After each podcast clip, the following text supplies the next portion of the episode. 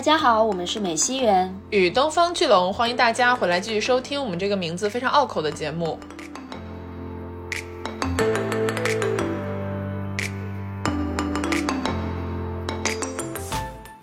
的相信自己是对的的话，其实很容易让自己走进一个死胡同里，因为你只接收跟你的意见差不多的同一个方向的这些人的想法，就会越来越肯定自己是对的。你越肯定自己是对的，你就越没有办法去接收到可能打开你的视野的，让你真正往前走的那些信息了。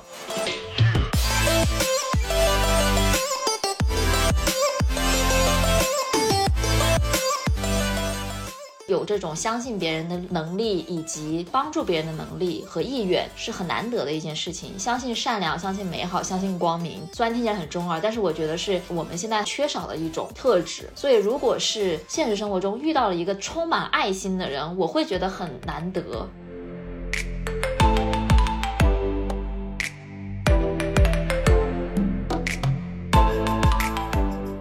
在今天的节目正式开始之前呢，想来给大家分享一些我们最近的生活感悟，还有一款好的产品。之前的节目呢，我提到过这半年身体一直都不太好，体检也有些指标显示需要注意，所以呢，在努力改善自己生活习惯的同时，开始翻我之前买过什么保险，你知道吧？出现了危机意识，就想看看自己之前做过哪些保障。结果呢？怎么样？哦，发现之前的保险过期了。那个是我当年刚工作的时候被推荐买的一个保险，是那种以一年为单位的重疾险。但是我买完其实就忘了，而且我买的时候也有点迷迷糊糊的，就是听了介绍，但是没怎么搞懂那种，你知道吧？就是觉得好像我应该买份保险，就稀里糊涂的买了。啊，我懂。嗯，我最近有一个朋友，他做了一场大手术。当我看到他的账单的那一刻，我都傻眼了，因为是近十万的账单，哇，很可怕。嗯，但是幸好他有提前买相关的这个医疗保险，所以最后只需要支付两三千块钱就可以了。啊，是这个道理，就是我们确实是需要保险的，而且这个道理其实大家都懂。但是你有没有觉得买保险其实是一个很有门槛的事情？对啊，超级。对，就像是我刚刚说的，之前买那个保险哈，我其实当时真的没搞懂具体的条例细则是什么，就是听了个大概。但是你知道，保险中间的很多条款都是有条件的。而且，假如真的出现了那种需要理赔的情况，我应该也是两眼一抓瞎，可能不知道该找谁，最后估计就是打客服电话。我现在想到这个事情，觉得压力特别大。没错，那这个呢，也是我们今天给大家推荐小雨伞一对一保险咨询的原因。然后这里呢，想要强调一下，就是小雨伞这样的保险经纪和传统的保险代理，也就是我们常说的保险销售之间是有本质区别的。因为保险代理或者说销售都是受雇于特定保险公司，而小雨伞呢，它不属于任何一家保险公司，这就意味着他们是可以真正站在第三方的客观视角去横向帮助客户比较不同公司的不同保险产品。简单来说，就是传统的保险代理或者说保险销售只能推荐自家的产品，但是小雨伞顾问呢是不受限的。哎，对我去使用了一下小雨伞，可以分享一下我的感想。我先是在线上回答了三个很简单的问题，很快呢，这个顾问就给我打电话了。他这个人态度非常 nice，而且讲话是非常有条理的那种，所以我接到他电话，第一印象就很好。因为我自己是对健康方面的保险比较感兴趣，而且是想给我和父母都咨询一下。你知道，到了这个年纪，就是会考虑一些父母身体的情况的问题。哎，是的。然后呢，对方就给了我一个还蛮全面的讲解，包括了怎么去理解重疾、医疗还有意外之间的不同啊，不同的年龄呢应该怎么组合和搭配更合适。大概就五分钟吧，让我很明确的意识到说我自己的需求还有可能合适的一些保险种类是什么。哇，那真的很专业，感觉就是上课了 啊！对，而且重点是什么？没有压力，因为他就是在根据一个初步的了解去做分析。介绍嘛，所以不会给我一种说啊，他是不是想让我立刻掏钱那种，你知道急迫感。所以他当时讲说，如果后续我真的在小雨伞帮助下选到了合适的保险，假如未来需要理赔出现这种情况，他们也会专门服务。那个时候我真的感觉超级安心，你知道吧？哦，对，理赔这个很重要。因为如果是直接找保险公司买保险的话，你其实很难在一家公司就配置齐全。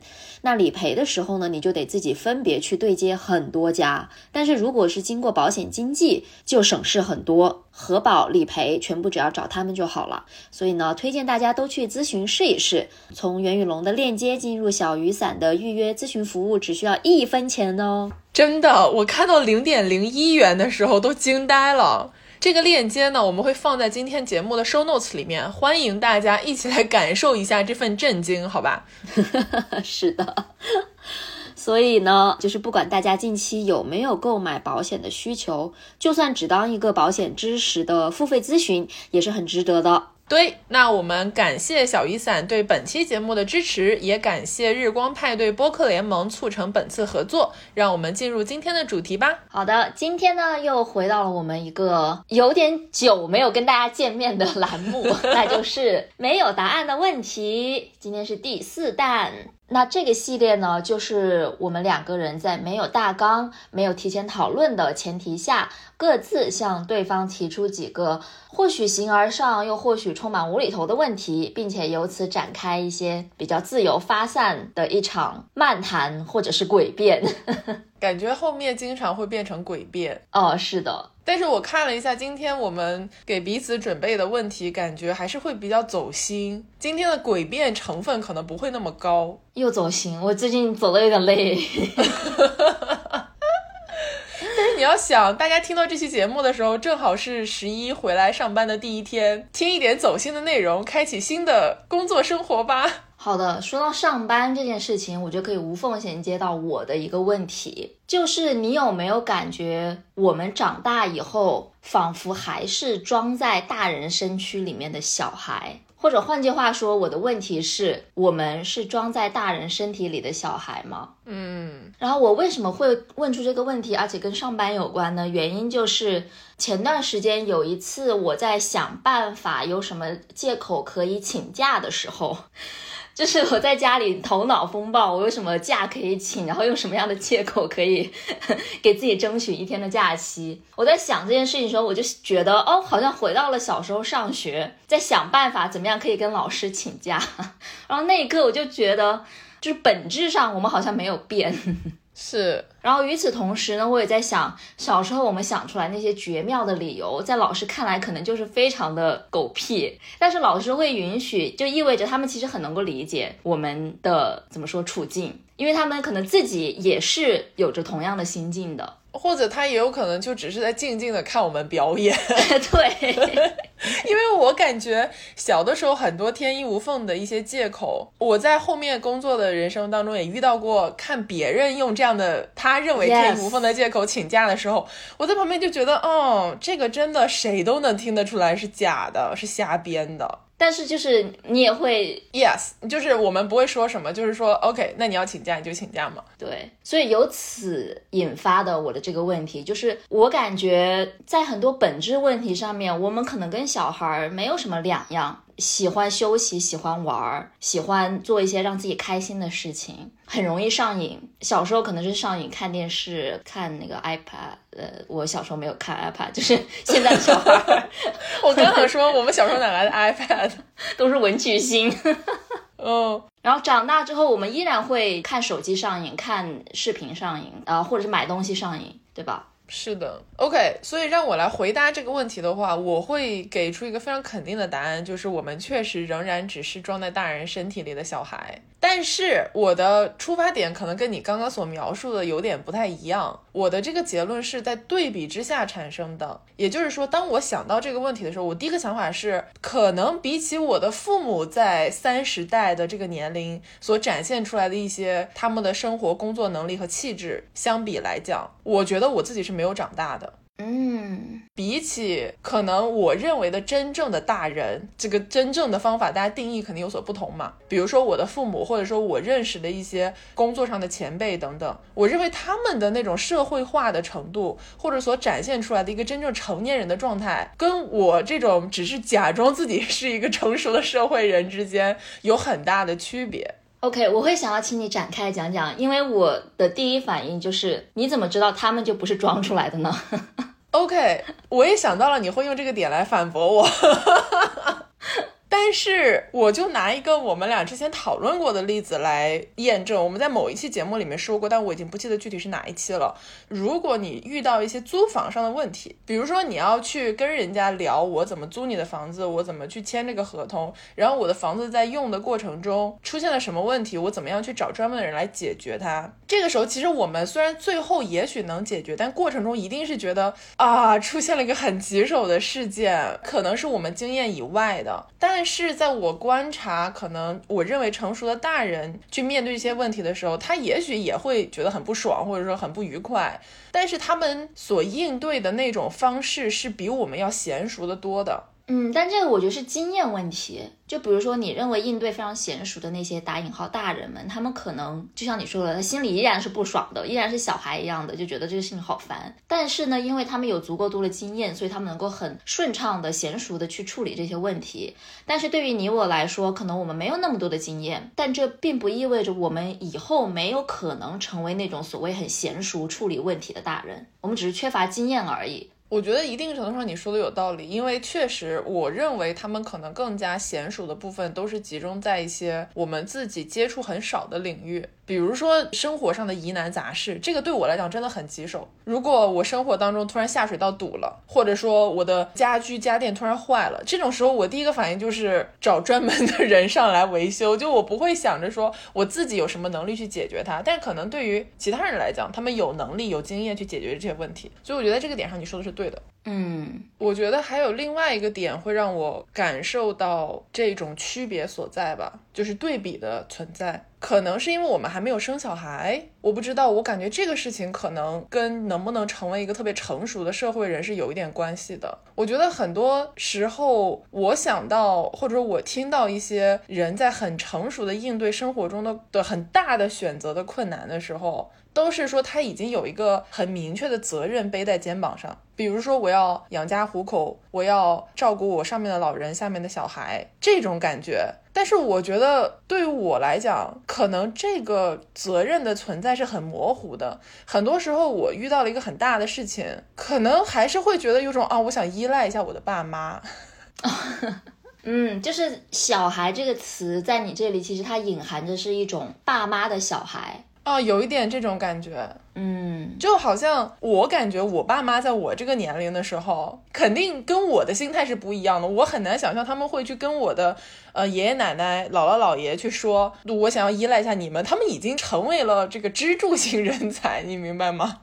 但是我好像还是在一个可能遇到很多问题，我能解决，但是我的情感上会觉得啊，那我嗯，还是想回家嘛，还是想做个小孩嘛，那种感觉，你知道吗？懂了，就是你内心你是有退路的。嗯，是的，一定程度上是这样。这个心态上的确可能会不太一样，但是我不知道我这样讲，你觉得我说的有道理吗？我觉得是有道理的，只是可能我们两个的角度不太一样。你对小孩的定义可能是更加着重于依赖他人这一块儿。嗯嗯嗯嗯。然后我对小孩的定义可能更多是放在直面内心，或者是爱恨分明，喜欢就说，不喜欢就。我知道了，就是我的小孩的定义是一种身份状态，你的小孩的定义是一种心理状态。哎，这这个这个总结的很好，是不是？哇，今天也是说出了京剧的一天呢。是的，是的，是这样。我我想到小孩，我不会想到就是说小孩的心理是什么样的。嗯，我想到更多的是他的性格或者心理。就我这边小孩可能更多的是那种很纯粹的一种性格，就不管我的外表装的是什么样的，但是我的内心可能还是渴望着一种非常直接的情感表达和跟别人的这种连接吧。那我有一个问题想要问你，就是说，按照这样的定义，真的有人不是装在大人身体里的小孩吗？因为我觉得大家的心里其实从这种对于某一些特别纯粹的情感表达的渴望的诉求来看，只不过就是看谁伪装的更好，或者说谁能够更成熟的披上这个社会的外衣而已。没错，这是我的问题啊，就是我觉得大家其实都是在扮演大人而已。哦，是的，那这样一说，是了。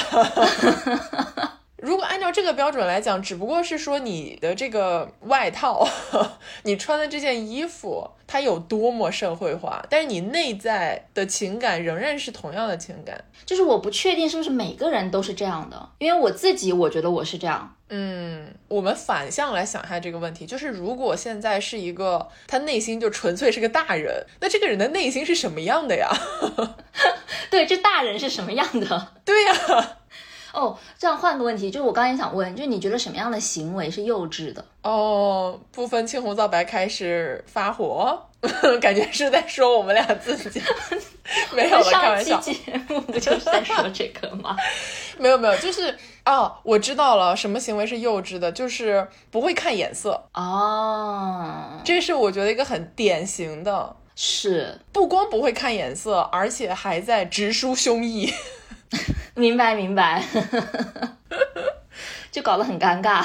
啊，是的，然后你就会觉得有一种，哦，你这种社会化的技能还是可以学习一下，偶尔会有这种感觉。嗯，但是我觉得另外一种我认为幼稚的行为，不是在指责你啊，就是，你说，我觉得就是过分依赖他人。就不够独立。嗯，是的，是的，我没有被指责到，放心了。OK，就比如说我们经常会说妈宝男，无限的依赖于自己的母亲的这种人，会让我觉得很幼稚，没有任何自己的想法，然后也不懂怎么样去自己独立的去承担一些责任，就这种是我觉得很幼稚的行为。确实，我觉得这里有一个又回到了度的问题上来说，因为大家其实都需要这个情感连接，而且一定程度上大家都需要去依赖某一些人，可能是父母，可能是朋友，可能是爱人或者怎么样。但是这个依赖情感上的需求和你实际上我做每件事情都要获得对方的同意我才能去做，是完全两个概念嘛？啊啊，对对对。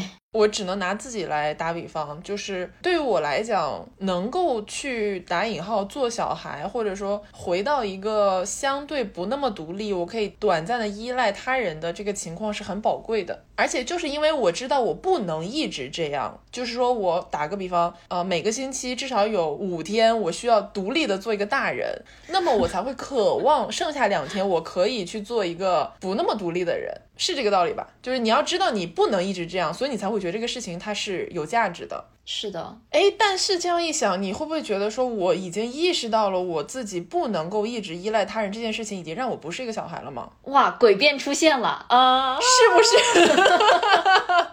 因为我想着想着，突然觉得，对呀，那我有个很明确的认知，这不就是我作为一个成年人和小孩之间最大的区别吗？嗯，有道理耶。哇！所以成年人跟小孩最大的区别就是要有清晰的自我认知吗？哎，这样一说，真的，知道自我的边界在哪里是，但这个东西它不是一个自然的过程，它是一个被社会化的过程。我们一直说的这种大人，他其实是一个社会化的大人，他并不是说我们怎么说生理层面的大人，一个出生就一米八的婴儿，好诡异啊。对吧？是是，OK。那我换一个另外一个角度，就是我在想这个问题的时候，也在思考，就是我们在应对一些情绪的时候，这个 Q 回我们之前 聊心理健康的那期，就是我们很多时候在应对问题或者是一些情绪状况的时候，我们的反应和应对方式很可能是跟我们小时候的这种经历，或者说作为小孩的那种经历是很相关的。比如说，你是否会正确的表达自己的情绪，还是说你是会大哭大闹？大哭大闹，没有，就是因为我们知道大哭大闹。假设我是一个小孩的时候，我大哭大闹能够吸引到别人的注意力，那我就是会一直大哭大闹啊，我就学会了，就说 OK，我大哭大闹就会带来一个我想要的结果。但是假设当我是小孩的时候，我想要个东西，然后我表达出自己的不舒服或怎么样，然后大人给我的反馈是制止我，就说你不要哭了。那我就会慢慢的学着不去表达自己的情感，因为我知道我表达情感会引来指责。所以这其实是我一直以来对于这个我们很关注幼年童年时期的经历以及原生家庭的影响当中的一个问题，一个困惑，就是在于听上去不管怎么样，其实没有一个正确的解决方法的。对于孩子的成长来说，很多时候父母不管是放任你大哭大闹，还是制止你大哭大闹，都会引起一些负面的结果。一定程度上啊，不一定说是超级无敌负面。但其实不是只有这两种办法的，就是你其实也可以去引导啊，就小孩为什么会哭嘛？首先你要理解到他为什么会哭啊，要满足他的诉求。对对对，你要看他是有什么诉求，然后再去安抚他，解决他的问题。就是我们老是会一味的说你不要哭了，没事的啊什么的，但其实对于小孩来说，他就是有事啊。但是这样听上去哦，做父母或者说做一个尽可能正确的父母太难了啊，非常难。你想象一下，父母要在理解孩子的所有这些需求的同时，尽可能健康正向的去引导他，但这都建立在这个父母他同时还要工作，就他还是个打工人，他要照顾自己的家的老人，他有整个家庭要照顾，父母怎么能做到这种程度？我是真的觉得能做到这种程度的人，就是我刚刚说的那种成熟的大人，你明白吗？当然，他内心可能仍然千疮百孔，非常想做个小孩，但他的这个外衣套得非常紧实。是的，就是为什么 我们不能养小孩儿？嗯，是我负担不了这个责任，就出于对对方的责任考虑，我也觉得有些人像我这种不太适合做这个事情。嗯，我为什么会对事情有感触？其实是因为我养狗，都不是养小孩儿。我觉得我养狗就已经觉得，就是有很多这种细小的，但是很重要的责任，让我意识到说我还是个小孩儿。因为其实小狗跟小孩儿很像，对他们来说最重要的事情就是吃。和玩儿，然后他们吃了就会开心，玩了就会开心。反正我就会觉得，哦，你们真的好纯粹，好可爱啊，就这种感觉。然后我就觉得，哦，我也好想变成这样子。是，那我们是不是可以对这个问题达成共识嘛？就是不管从哪个层面上来说，长大了我们都只是装在大人身体里的小孩。我觉得可以。哎，等一下，但是你刚刚不是提出了一个异议吗？是哎，我为什么又自己推翻了自己？我觉得这个问题就是我无法非常精准的定义大人和小孩的一个分界线，而且我觉得它是一个非常主观的东西。当然，我们有很多法律条规，或者说呃各种标准、心理标准、生理标准，很多东西可以去定义它的分界。但是你总是有想要做小孩的时候嘛？我还蛮想听一下，如果真的有朋友是觉得我就是一个纯粹的大人，对对对，从里到外。从头到脚，我就是一个纯粹的大人。我真的非常非常想要了解一下大家是怎么想的。但是我觉得我们刚刚说那个点是对，就是小孩成为大人的那个时刻，可能就是有自我的认知或者自我的边界的那一刻开始。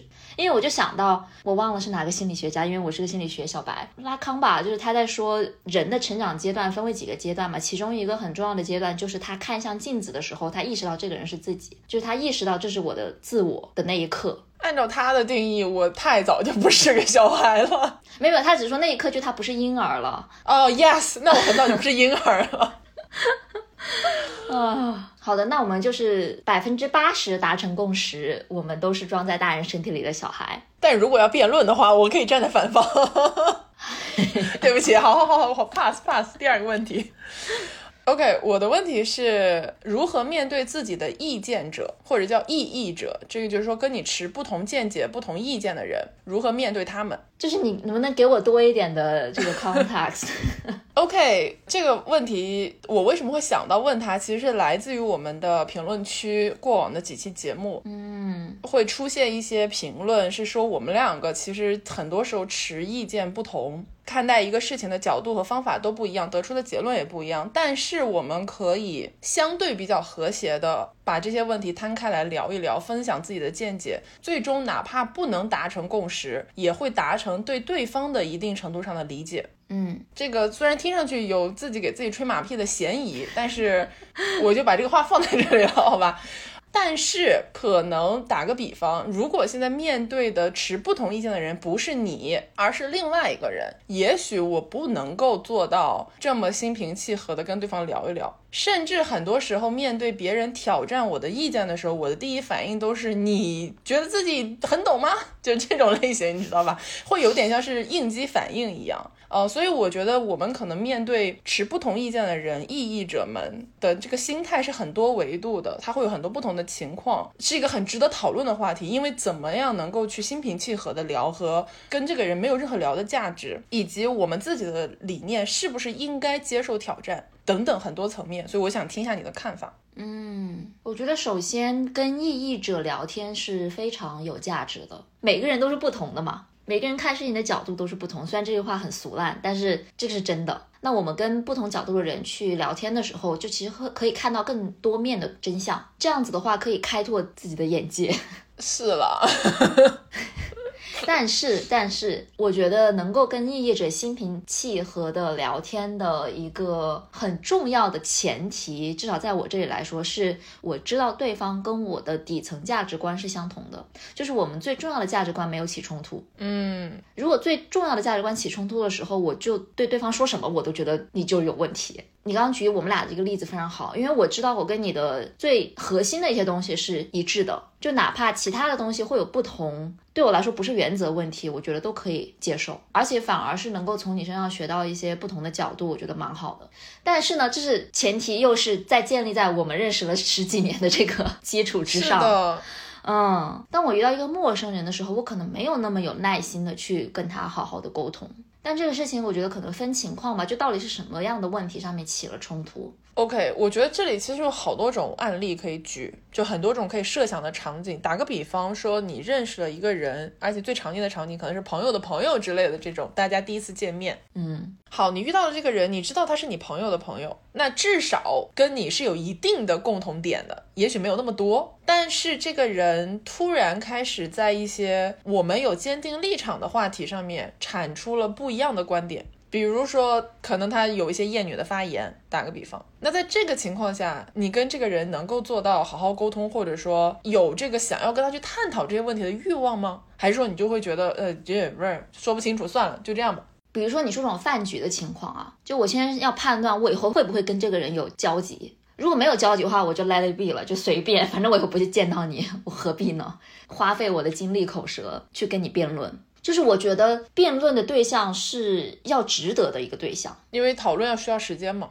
对的，而且要分场合。假如说这个饭局的重点是工作，或者是主角是其他人，我可能就不会选择去说太多话。我觉得这里有一个问题，就是在于你一开头讲了说，很多时候我们想要跟与自己持不同意见的人去聊天的原因是可以看到不同的角度，但是我认为很多时候我们想要去跟一个意见者对话的核心诉求是想要说服对方。嗯，不是说所有场景都这样，但是你肯定会在开始这个对话的时候有一个冲动，是说我希望他能接受我的观点，那我就大成功、大胜利了，对不对？就是，而且说明我的观点更有价值啊。那其实你刚刚所说的这个，我要判断跟他对话值不值得，也有一点这个倾向在里面吧？我觉得是也不是，就是是的原因是，当你说服别人的时候，的确很爽。但不是的点是在于，我们其实很少能够改变别人，就是抱有这种想要说服别人的心态，是有的时候是不切实际的幻想。嗯，我觉得很多时候我们跟意见者沟通或者是争论的比较激烈的时候，有时候是是那种应激反应，就是你说我错，但是我觉得我没错，那我要告诉你为什么我觉得我没错，这并不代表你就是错的，就可能我们是看问题的角度不一样而已。我也想到了，它其实就是一件事情的两个角度嘛。有一些人是担心自己本身的立场或者本身的意见会受到挑战，也就是自我受到挑战。你跟我意见不同，那你就是在挑战我。呃，当然大家不会说明面上把这个话讲出来，但心底就这种感觉嘛。要不然就是我想要去说服对方，就要不然是我感到我自己受到了攻击，要不然是我想要把他拉到我的这个立场里面来。还有另外一种情况是表明自己的立场，这个尤其是在人多的场合下。但是不进一步行动，对对对，就比如说一个饭局上面，某一个人假设他发表了嗯，like 厌女言论，那我如果发声的话，我觉得可能也会出于一种我要表明我不是这样的，就我不同意你的心态，我不管你怎么样，我也不奢求要说服你，但是我需要让在场人知道我没有持有这种厌女观点。就是有一种，他说你们有没有觉得什么女的都很烦？然后你就说我不觉得，就是那种感觉。对，但是这个对话也不用继续了。对对对，你这个例子很直白，但是就是这样。就我对话的对象不一定是他，我可能是整桌人。嗯，而且这个事情很容易发生在我觉得家庭的饭局上面，更不容易开口的一些人。嗯，或者说是我知道我们不太可能去改变他们的人。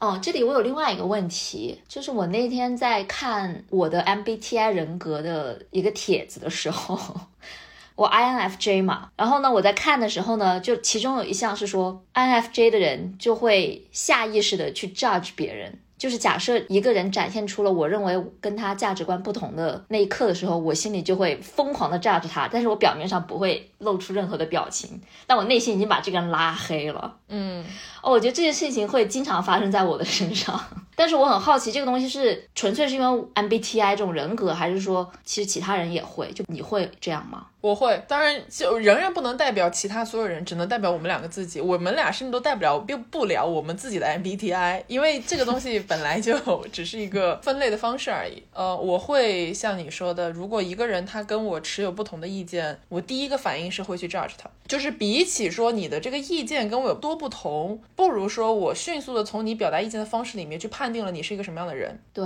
所以他的意见本身，我觉得都没有那么重要，重要的是这个意见背后代表了。他所反映出来的人格，这也是我很关注的。这种事情经常发生，但是基本上在这个第一反应的印象判定过了之后，我会往后退一步，我不会百分之百相信我刚刚应急反应告诉我的这个判断。但这个往后退一步是一个社会化的结果。我也觉得这个好难哦，你很厉害，是一个 对这个经验化的结果，是因为我以前有一个阶段非常坚信自己是对的。如果你跟我想法不对，那一定是你还没有想到我这一层。但是这是一个非常中二的时期，你可以理解。但是这个时期过了之后，当你见到了越来越多跟你持不同意见的人的时候，虽然大部分情况下我仍然觉得我自己是有一定道理的，我开始意识到了说，一味的相信自己是对的的话，其实很容易让自己走进一个死胡同里。这个就好像很多人会讲的信息茧房一样，因为你只接收跟你的意见差不多的，就是同一个方向的这些人。的想法，那么你就会越来越肯定自己是对的。你越肯定自己是对的，你就越没有办法去接收到可能打开你的视野的、让你真正往前走的那些信息了。所以对于我来讲，这是一个社会化培养的结果，就是我已经学会了怎么样去跟与我自己持不同意见的人相处。哪怕他们的意见听上去再荒诞，可能第一反应或者说我感觉到再冒犯到我，我都会给他一个往后退一步的空间。嗯，因为我觉得这个不是对于对方怎么怎么样，而是对于我自己如何去思考很有帮助。这就是在于我知道我自己不可能百分之百是对的的这一个大的前提之上，而且我希望自己能够尽可能的在了解了情况之后再去做一个判断和表达。你现在是个大人了，Yeah，我是个大人了。让我想到之前读了一本书，里面有一句话给我印象很深刻，讲的就是说我们读书不是为了去证明自己是对的，而是为了让自己的意见接受挑战。嗯，对，我觉得可以接受挑战是很难，但是很重要的事情。然后我刚才想的另外一个问题是什么样的沟通，特别是跟意见者的沟通，什么样的沟通是呃有效沟通？因为像是我们刚才说饭桌的场景。可能就是跟网络上的场景是完全不同的。我们之前讲过这个事情吗？就是网上的骂战或者说网上的沟通是非常没有效率的。很多情况下，纯粹就是个人输出观点。就你打字啊，就是哪怕你建了十几层的楼，其实还不如就是面对面的沟通的效率要快。是，这就是为什么我们不网上聊天的原因。对，或者是我们很少去回复评论的，就是不同意见的评论的原因。哎，对，我觉得这里可以短暂的插一下我们对于不同意见的评论的一个想法。我自己个人的态度是在于说，我们因为是在通过播客来表达，而很多的听友是通过打字来表达。就首先这个媒介是完全不同的，表达的方式也是完全不同的。很多时候我们看到了不同的意见的评论，我们都会觉得啊，大家有不同的意见，你可以在这里发表评论，没有任何的问题。但是没有办法像呃我们在播客里面讲话一样，这样打字去回复别人。所以很多时候这些评论就是在那里，是 我们看到了，然后我们理解了。可能我们同意，可能我们不同意，但是这些东西对于我们自己如何就是想要做的更好，或者说表达的更好是有帮助的。对，还有一点是在于，我觉得我们的评论区啊，这么说有点怪，但是我们是处于一个优势方的。就是在我们的评论区底下，因为这是我们的节目，然后我们是有权利去，比如说举报或者是拉黑一些评论的嘛，意味着我们在这个方面是有优势的。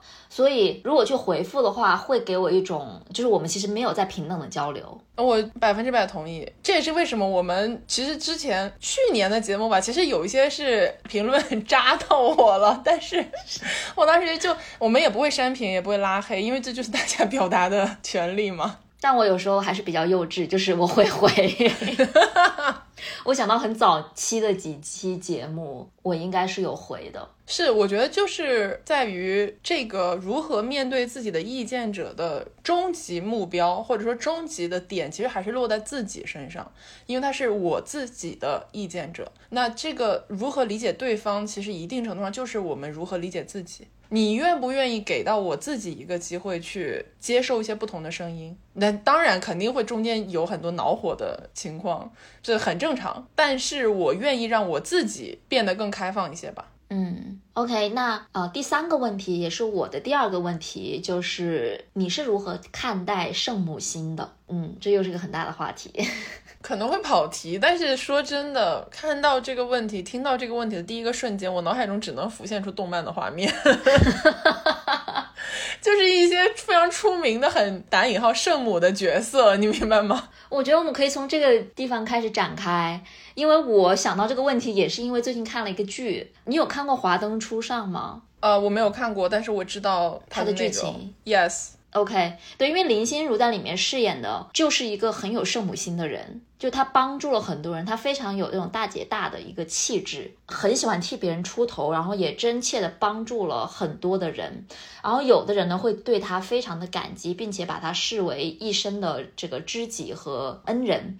但有的角色就会觉得他高高在上，就是他是带有一种傲慢的施舍别人的心态去帮助别人的，甚至是你可能都不知道对方是否需要这种帮助。但你就喜欢瞎帮助别人，由此我想到了这个问题。好，首先我想到动漫的时候，想到的角度跟你略微有一些不同，但是我觉得你刚刚那个视角我们先保留，等下可以 call back 回来，就是圣母形象的一些角色。当我想到他们的时候，我的第一个反应是非常矛盾，因为从我自己的一个立场上来看，很多时候，尤其是在看虚构的作品的时候，圣母的角色总是会让人有一点烦躁。因为他们经常会在一些重大关头、生死决断的时候，做出一些看上去有悖当时利益的选择，比如说要救一些坏人，比如说放跑一些坏人，嗯，然后这些事情就后面会引起滚雪球一样的不可挽回的后果。如果你当时把这个人杀掉，他后面就不会做那些坏事，也不会死更多的人。但是影视剧作品里面经常还有另外一种圣母的形象，就是他们的帮助，他们的这些可能在一些人最落魄、最谷底的时候的这些帮助，或者是些坏人，但是他们真的感化了对方，对方真的被他们的这个精神或者是价值观所影响，成为了一个对于后续剧情走向有帮助的好人。嗯，所以有的时候我想到这个矛盾和冲突的时候，我会非常纠结。因为我不知道该如何判定这种行为，但是我在思考这个问题的时候，意识到了一点是什么，你知道吗？就是我对于一个圣母行为或者一个圣母型的人类的判定好坏，完全是建立在他所做的事情产生的 yes 实际的后果上面来的。如果他做的圣母的行为有了好的结果，我就会觉得啊，这个人是对的；如果他的行为有了坏的结果，我就会觉得啊，这个人是错的。但是跟他的这个行为本身的价值判定其实没有关系。完全就是结果导向的，所以我都还没有考虑到你刚刚在华灯初上那个例子里面讲的关于是不是傲慢这个问题，我就静待想些结果了。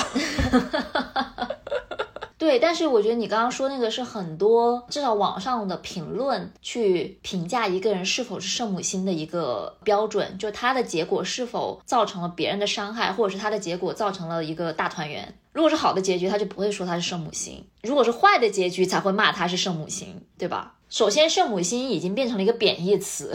对，而且我为什么会对这个事情这么的纠结？就是如何判定圣母心这个行为，就是在于说，仍然是以结果导向的一个前提出发哈。嗯，其实任何人在做选择和做决定的时候，都不可能完全预知到后续会发生什么事情。不管他今天是在这里把这个人放了，还是把这个人杀了，可能都会有不可挽回的后果。但是做选择当下是不知道的。我后来对于所谓的圣母行为或者圣母形象的一些点，就是在于这个位置，就是他也只是做了他认为正确的决定，所以我不会刻意的或者说过多的去批判这样的一个角色，因为很多人是建立在你有上帝视角的基础之上嘛。你知道，同时之间发生了很多别的事情，然后别的事情跟这个事情是相关联的，但是当事人不知道呀。嗯，而且我想到这个问题的时候，我想到了一个例子，就是《哈利波特》里面，你还记得哈利第一次没有杀掉小矮星彼得的时候，他不是把小矮星彼得放跑了吗？然后小矮星彼得不光复活了伏地魔，还让小天狼星没有办法对洗清冤屈，还干了一堆乱七八糟的事情。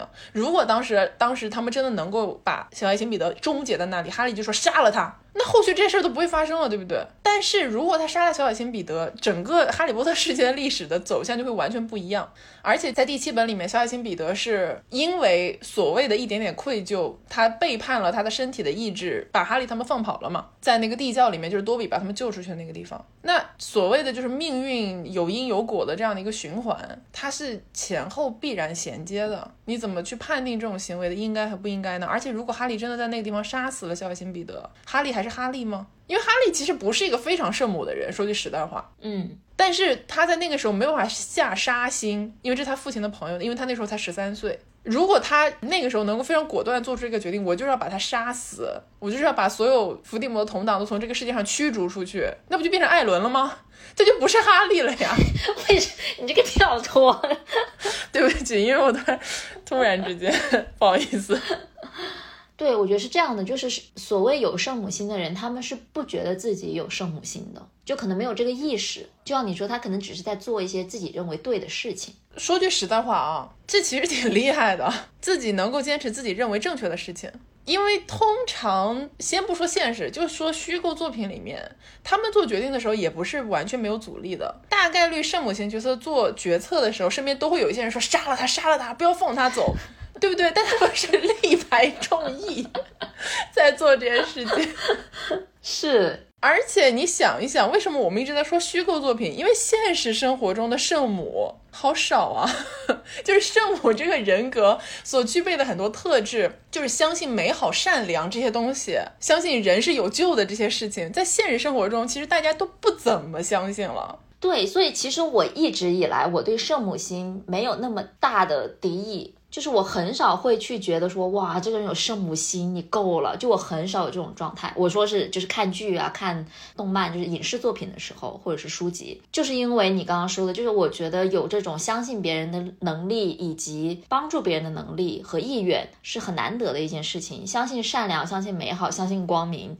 虽然听起来很中二，但是我觉得是我们现在比较缺少的一种特质。所以，如果是现实生活中遇到了一个充满爱心的人，我会觉得很。很难得，是的。但是我为什么会问出这个问题，就是因为在看《华灯初上》的时候，我有那么几个瞬间真的很讨厌林心如演的那个角色。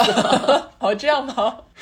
就是有几个瞬间，我会觉得你又来了，就是你怎么又圣母了这种感觉。虽然他的那个结果是好的，我仍然在他做出圣母打引号圣母决策的那一个瞬间，有一点被烦到。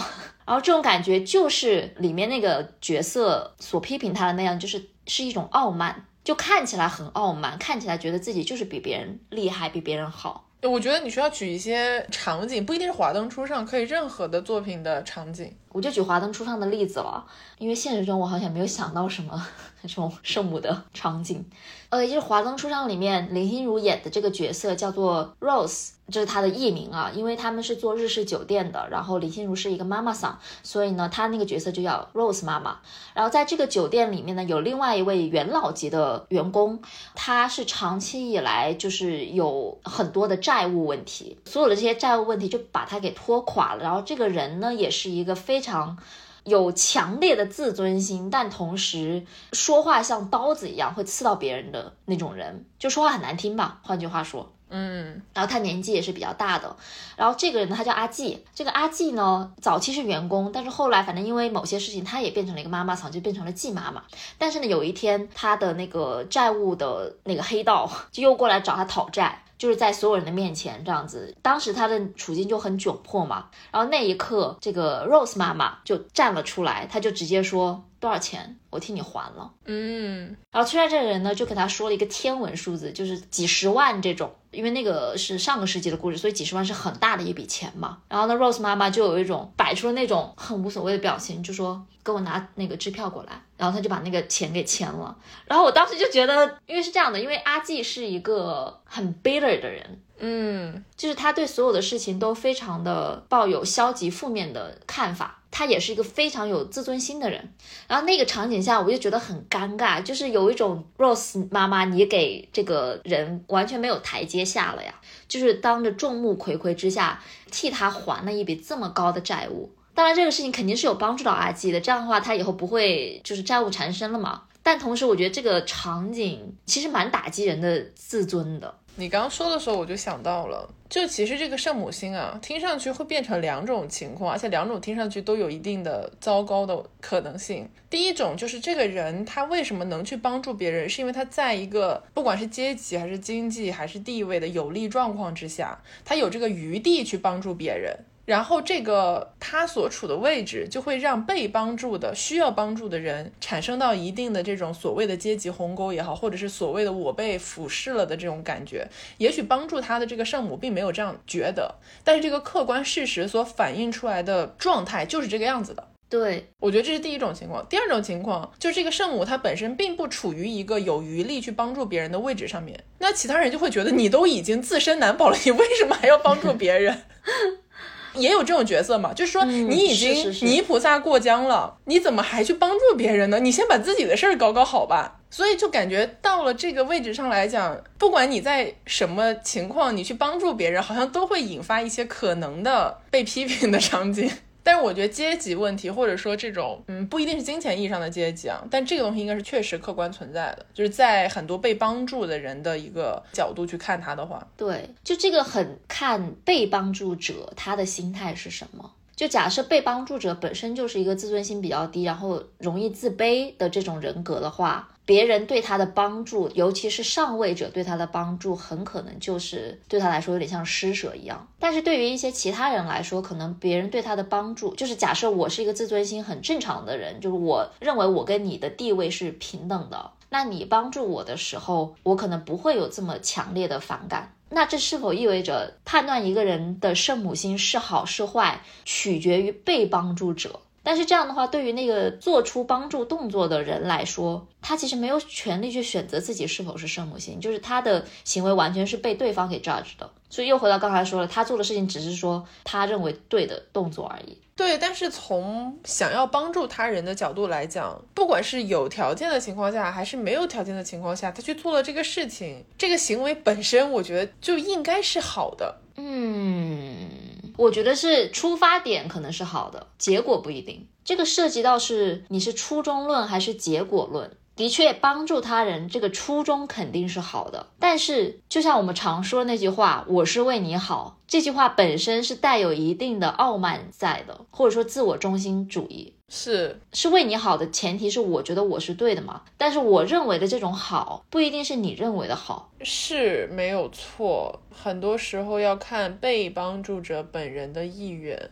但是这个就会变成一个非常悖论的事情，好像我们在把这样的一种要求他无微不至的去体察被帮助人的意愿的这个要求安在他的头上，他其实可以就完全不帮助别人。但是如果他要做这个事情，他好像就必须要做到百分之百一百分才能让大家都满意。但是想要去帮助别人的人，难道不是已经比那种完全不想帮助别人的人要值得尊重一些吗？嗯，是啊，值得尊重啊。但是就好像我的意思是说，这个评价标准变得非常的严格。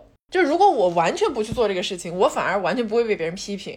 就我只做个袖手旁观的这个路人。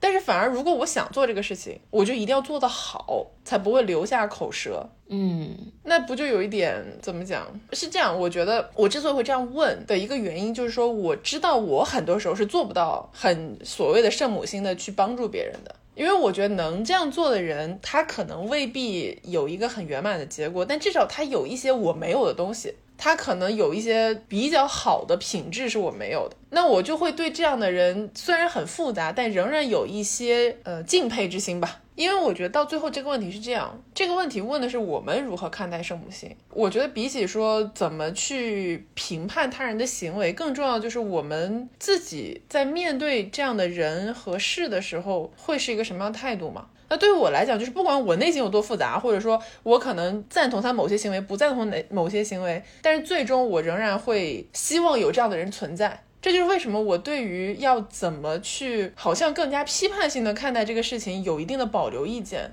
我觉得我的态度可能是在要不要帮助别人的这件事情上，肯定是在力所能及的范围内去帮助别人是一件值得被鼓励的事情。但同时，我也觉得应该要尊重对方的意愿，而且这个事情可能没有我们想象中的那么难。简单的一个例子，假设你今天哭了，假设哈。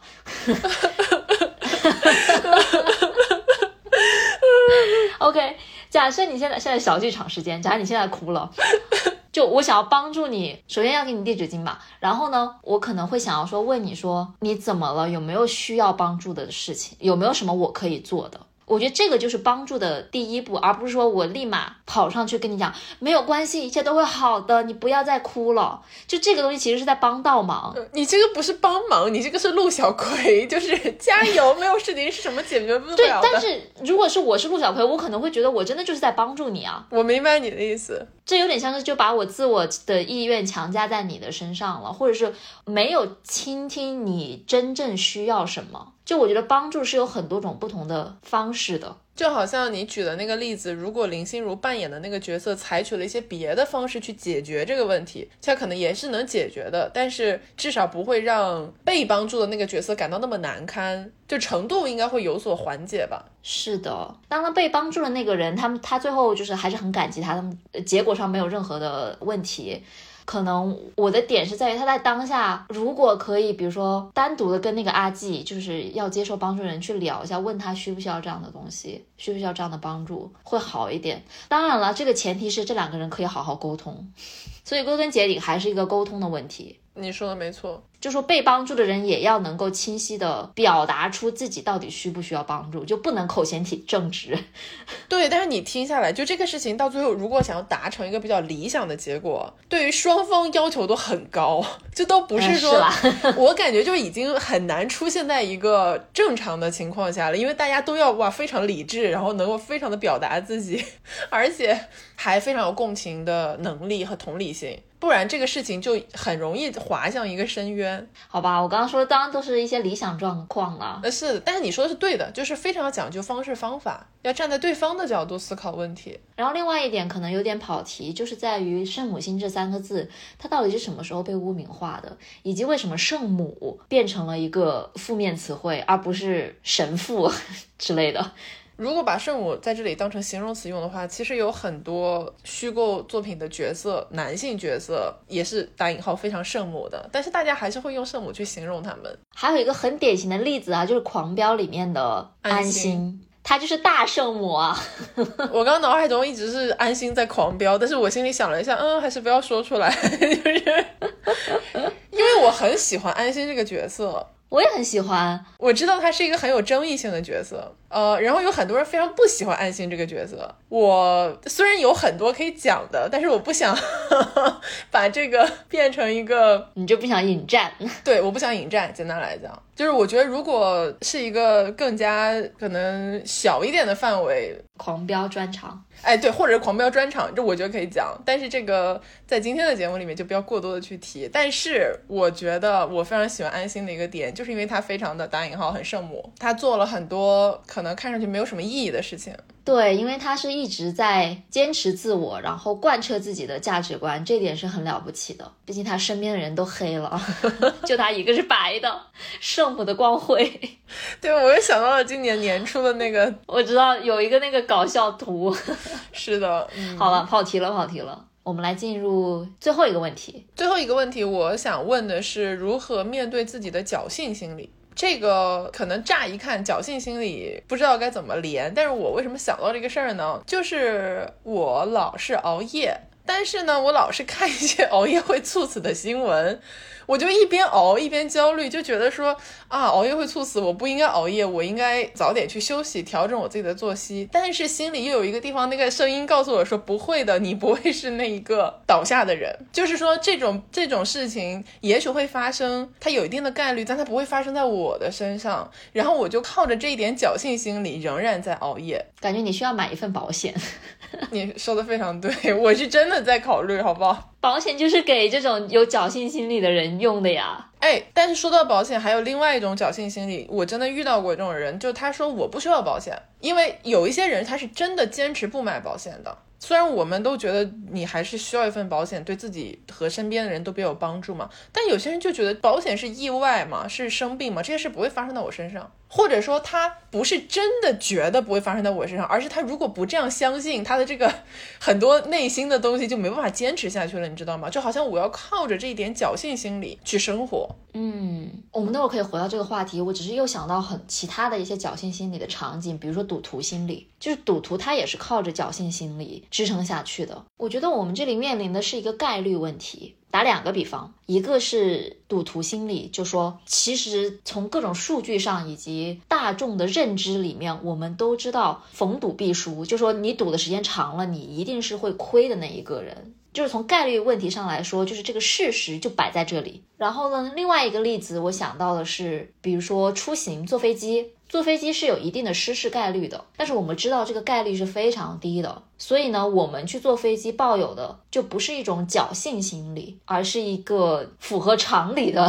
这个心理。所以说，我们在判断我们是否是抱有侥幸心理的时候，好像就是基于这个事件发生的概率大小是什么。我刚才举的例子，一个是飞机失事，一个是这种赌场。已经有很多人做过这个调查学习，它有一个比较明确的数据了嘛？但是在其他的问题上面，我们可能没有那么多的数据。比如说上班摸鱼会不会被发现？嗯，这个是你很难判断的嘛？是因为他有可能发现了，他还装作不知道。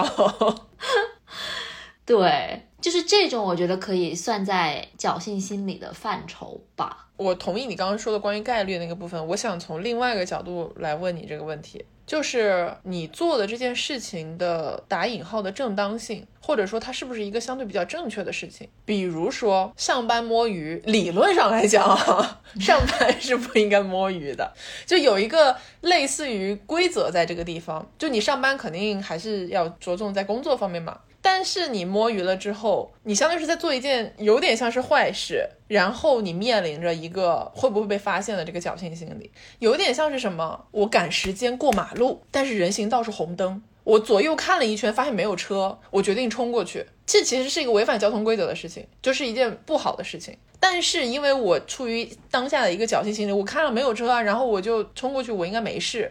就你的问题说这种事情是否是正确的？比起说这个事情本身是不是正确的，我觉得很多时候我们是游走在这种规则的灰色地带。嗯，就是因为在面临规则的灰色地带的时候，我们才会有一种被发现和不被发现，或者说出事和不出事之间的这个左右权衡嘛。你要想坐飞机的话，我就是正常出行，那我坐火车也是一样，坐火车也有铁轨失事的一些概率，对不对？但是我做的是一个就正常的事情，我就除了概率以外，我也觉得没什么。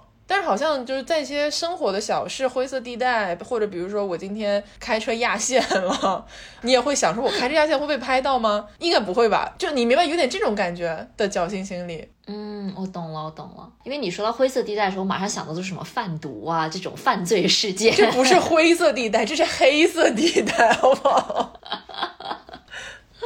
我觉得这种可能是看个人，就是你有多大的冒险精神。哇哦，不呃，也不是说冒险精神，应该说你能够承受多大的风险。说到这个，我就会想到买股票或者投资这件事情，嗯，对吧？就是你进入股市肯定是有风险的，我们每个人都知道，只是说你的侥幸心理有多大而已，或者你风险承受能力有多大。有的人他就是激进派，相信自己可以成为那百分之一的人，但是有的人就会比较保守。那他的侥幸心理可能就没有那么大，但是我觉得人的侥幸心理就这样说着说着啊，突然感觉可能恰恰是存在于你真实的自我和你对自己的虚假认知之间的那个空隙，就是我真实的自我其实做不到这些事情，或者说我其实承受不了这些风险，但是我虚假认知的自我觉得我可以。嗯，然后这个中间的缝隙就是侥幸心理。对，就是靠侥幸心理弥补的。如果是这样子的话，那你就回到刚才那个你举的一个例子，就是你停车压线了，会不会被拍到？在这件事情上，你能够承受被开罚单的这个风险吗？嗯，虽然很不愉快，但是那开了我也没有办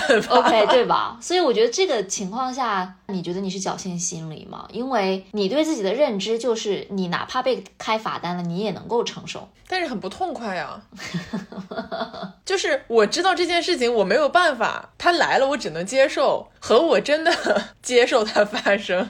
OK，那所以那当下你摆在你面前的是两个选择选项，一个选项是一时的痛快，另一个选项是被开罚单的风险。然后你可能当下选择了一时的痛快，然后你选择承受了这种被开罚单的风险。你说的对，确实是一个公式，没错了。但是我觉得侥幸心理一个很诡异，或者说真正核心的地方，就是在于大家有点意识不到，它的风险是什么？对，就好像我现在赶时间过马路一样。如果你真的一个人红灯横穿人行道，因为这个超级无敌危险。作为一个开车的人，我真的希望大家绝对不要做这个事情，一定不要闯红灯，很危险的，因为你不知道开车的司机会从哪里就突然冒出来。那在这个情况下，可能那一时我赶时间的这个冲动、这个需求，就是压倒性的盖过了我想到我可能被车撞的风险。我觉得回到你最初的问题，就是如何看待侥幸心理。你之所以会提出这个问题，就是因为你对这个事情产生了疑问，你觉得它不一定是正确的，那你就不要做啊。如果你已经产生了这种疑问的话，那你就你说的好像我是个机器人一样。不要熬夜，不要哎，我跟你说，闯红灯。我没有，哎，我没有闯过红灯啊，那个只是一个例子而已，就是我想到的一个例子，就是以防万一生命，我还是很遵守交通规则的。主要就是熬夜这个事情，会让我觉得，如果我现在意识到我有侥幸心理，然后我就可以开始努力不熬夜的话，那我过去几年都白活了。就是我一直都想努力的改善，但是一直都做不到。我觉得这个侥幸心理就吊着我的一口气，一条小命在这里。而且我很难相信你居然没有侥幸心理，你也太健全了吧？你怎么回事？不是，我应该是有的。我先让我想一想。我觉得是这样的，从我个人出发的话，熬夜我的确也是有侥幸心理，就是我觉得我不会猝死，但是前提是我也没有熬得那么凶，就是可能我的身体还没有给我发出讯号，比如说我的心脏突然间骤停或者是加快，就这种东西我是能感受到的嘛。如果我感受到了这样的一些信号的话，我可能就会停止熬夜，或者说很注意这个事情。但是我目前还没有接受到这种讯号，我就觉得啊、应该没事儿。另外一个层面是我是一个风险承受能力很低的人，嗯，就是我不喜欢冒险，或者说我不喜欢承担很大的风险，就我做事情很保守、很安全。在进行一些重大决策的时候，我的第一反应是会想到最坏的情况。嗯，比如说，我是绝对不会买股票的，因为我很怕输钱。但是我知道有人是会愿意承担这种风险的嘛，但我就是明确知道我是没有办法承受这种风险的，我知道。所以我就不会去买股票，就不会有所谓的侥幸心理。但也意味着我不能赚钱是，但是这个对你来讲比输钱更能接受嘛呀。？Yeah，因为本身投资的风险和回报就是成正比的，是的，看你更不要的是哪一个咯。所以我没有很多侥幸心理的原因，可能是在于说我本身就不会去做很多风险大的事情。很合理，我接受你的原因，感到有丝悲伤，但除此之外也没什么。为什么悲伤啊？就是觉得，当你自己一直很侥幸的活着的时候，你就想遇到一些其他这样的人吧。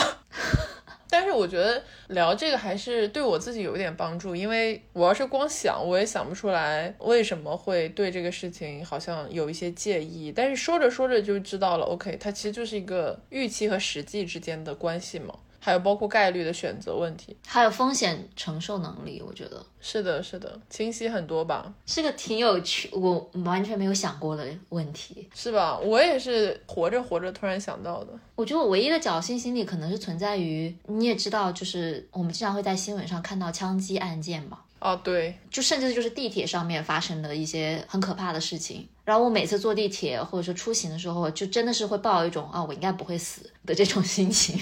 对不起，本来这个话题都要结束了，但是你说到这个，我突然又意识到侥幸心理还有一个我们没有提到的东西，啊，就是这个事情是不是由你个人的行为决定的？嗯，你有没有主观能动性？因为像你刚刚讲的枪击案，这个包括飞机失事这些，这不是我能控制的。就是我再怎么选择，我的决定不会影响到任何接下来发生的事情。因为它比如很多枪击是无差别的杀人案件嘛，包括飞机失事也是，你就买了这个航班，那能怎么办呢？我自己做不了任何事情，那这个不存在侥幸的空间了呀。但是我们为什么会有侥幸心理的时候，就是我自己主观上其实可以影响这个事件走向的。你是个天才啊，袁总，嗯嗯啊，这个天才的例子，但是这个道理吧。是的，是的，是的，我觉得你说的很对。对不起，我的脑子里面经过了一系列的运算，得出了我说的是对的的结论。是因为我刚才是在想说，但是比如说枪击案件这种东西，是我个人认为可以控制的点是在于我要不要搬到一个比较危险的街区。但是话又说回来，这个东西非常的不可控，因为我哪怕在一个安全的街区，我也有可能遇到危险，它不是一个绝对的东西，所以这个东西的确就是外部的力量。只要是自己不可控，那就没有办法了。嗯，我有另外一个角度，但是我不觉得，我不知道合不合适。就是还有一种侥幸心理是那种小确幸。这不叫侥幸心理吧？人家都叫小确幸了，人家是小而确定的幸福，是这个吧？对，那怎么能是侥幸呢？人家都非常确定了。OK，那你还不说瑞幸？对不起，烂梗，但我一定要接。这太烂了，没有任何的逻辑。没有，因为小确幸也是一种，就是在非常复杂的生活中有一个，就是我感觉很幸运、很侥幸，能够有这样的小确幸。算了。我跟你说，这个这个话题聊到后面已经完全变成绕口令了，就是。over。好了，那我们今天就在这样一个非常欢乐而祥和的氛围当中落下帷幕。我觉得今天的题目都还蛮有意思，就是属于那种很能从自身体验出发的那种，而不是纯粹的概念，你知道吧？对，就有点绕。我觉得你在针对第四道题，但是 没有啦，第四道题很好啊。但是就感觉是比较容易能够共鸣的一些话题。而且在我们聊的整个过程中，我都会忍不住的想要回到第一道题，就是我们都是装在大人身体里面的小孩，因为小孩子才会对世界充满好奇，对充满了好奇心，然后就是要较劲，要斤斤计较。这种小孩的特质让我觉得是一个好的特质，是一个我们需要保留、需要珍惜的。这个听上去你的完整逻辑就是说，我们今天聊的很像小孩子，小孩子很好，我们很好。小孩子也很烦啊，不，但是因为特地强调了这是小孩子好的特质，你想怎样啊？你要你看，你看就很像小孩子，多幼稚啊！没有，就是一些忍不住的这种诡辩的内核。哎，anyway，反正我觉得今天聊得很开心，就是属于这个没有答案的问题系列，应该是我们自己最喜欢的系列之一。因为真的每次聊的时候会碰撞出很多完全没有想到的角度，就好多问题的展开，我也没有想到会这样展开。对，所以就是希望大家也能听得很开心。然后能够，如果你有什么别的想法，碰撞出了新的火花，欢迎给我们留言评论。对，好的，那我们下期节目呢，也就是下周的周五也会如期的更新，内容呢将围绕，呃，龙总在十一期间进行的一场旅行。是的，大家听到这期节目的时候，我人应该还在意大利，所以等到下周的节目当中会来分享一下意大利的一些见闻、感受相关。因为袁总在好多年以前也去过意大利。总的来讲，就是